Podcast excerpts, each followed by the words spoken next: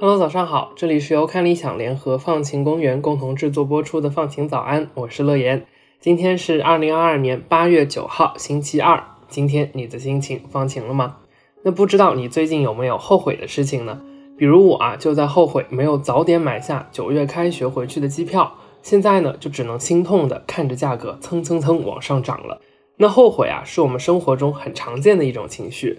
曾经呢，就有过一项调查的结果表示，在我们日常的对话当中，后悔是第二容易被提起的一种感受，而第一名呢是爱。大家都在后悔些什么呢？在原因方面啊，最常见的呢是浪漫关系，也就是和感情生活有关的后悔。总体来讲呢，如果这件事牵扯到了其他人，那所造成的后悔啊，就会更容易在心里被念念不忘。那相信不论或大还是或小，你在生活里也经常经历过让人后悔的事情。那在今天的节目里呢，我就想和你聊聊，我们能怎样更好的来面对后悔的情绪，甚至我们要怎么做来让这种负面的情绪变成一种动力。那首先呢，在进行研究的时候，我们所感受到的后悔情绪大致会被研究人员分成两类。简单来说呢，一种是因为我们做了的事而感到后悔，另一种就是因为我们没有做的事而感到后悔。那研究提供的结论一般就认为啊，如果人们是因为做了某件事而感到后悔，那通常呢能够从这种过去的错误当中吸取教训，获得经验。那下次呢遇到类似的问题的时候，就能处理得更好了。但如果我们是因为没有做哪件事，错过了哪个机会，而在之后感到后悔呢？那这种情绪啊就更容易挥之不去，也更有可能造成比较负面的影响了。那背后的原因也不难理解了，因为并不知道如果那样做了会怎么样，这种未知的感觉呢，会更容易让我们胡思乱想。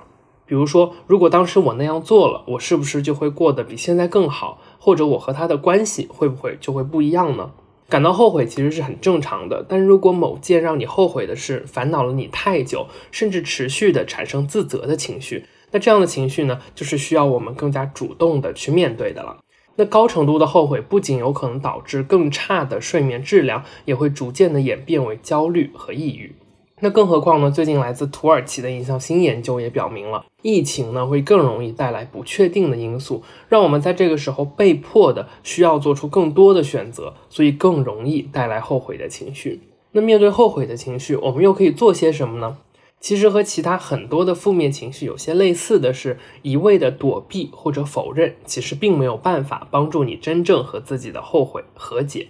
甚至呢会在长期看来啊加重这种负面的感受。那来自美国弗吉尼亚大学精神病学和神经行为科学教授 J. Kim Pemberty 的一篇文章呢，就提出了科学应对后悔情绪的四个步骤。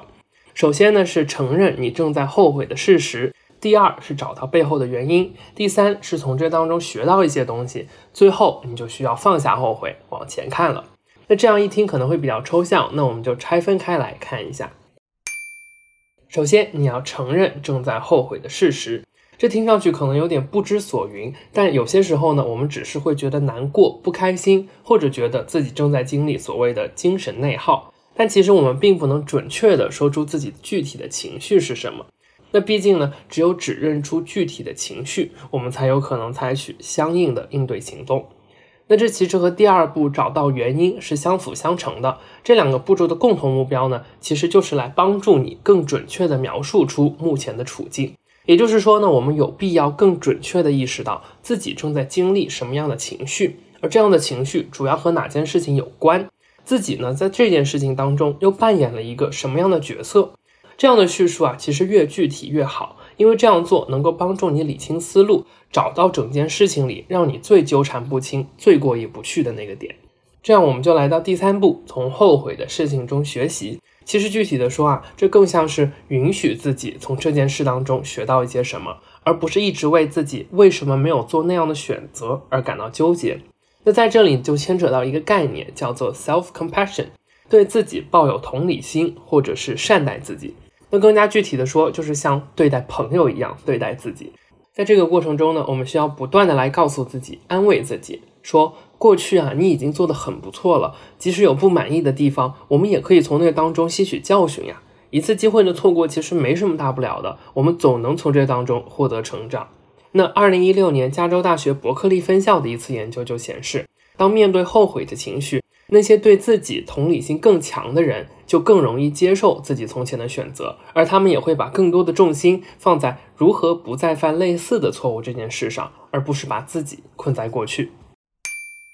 那第四点，也就是最后一点，放下后悔的情绪，往前看。那这里呢，还有另一个概念，叫做 cognitive reappraisal，直译过来呢是认知再评估。根据定义呢，认知评估啊，指的是一个人对于情况的解释，也就是说，一个人整体来讲是如何看待他所处的情况的。那认知再评估呢，指的就是用一种新的方法，从不同的角度来看待一件事情。在面对让人后悔的事情的时候呢，一种非常常见的应对方式就是不断的去回想这件事情，反复的来问自己，我为什么没有做出不同的决定？但就是因为这样的重复，才会导致我们的思路不断的被强化，把自己也就慢慢的绕进去了。那这个时候，如果我们试着从另一个角度想一想，比如说，即使我做了那样的选择，生活是不是也不可能是完美的呢？我们是不是也会遇到各种各样的问题呢？那更可以在这样的基础上啊，去获取更多的信息和知识，来打破对于未知的恐惧，或者是对于一些不切实际的幻想。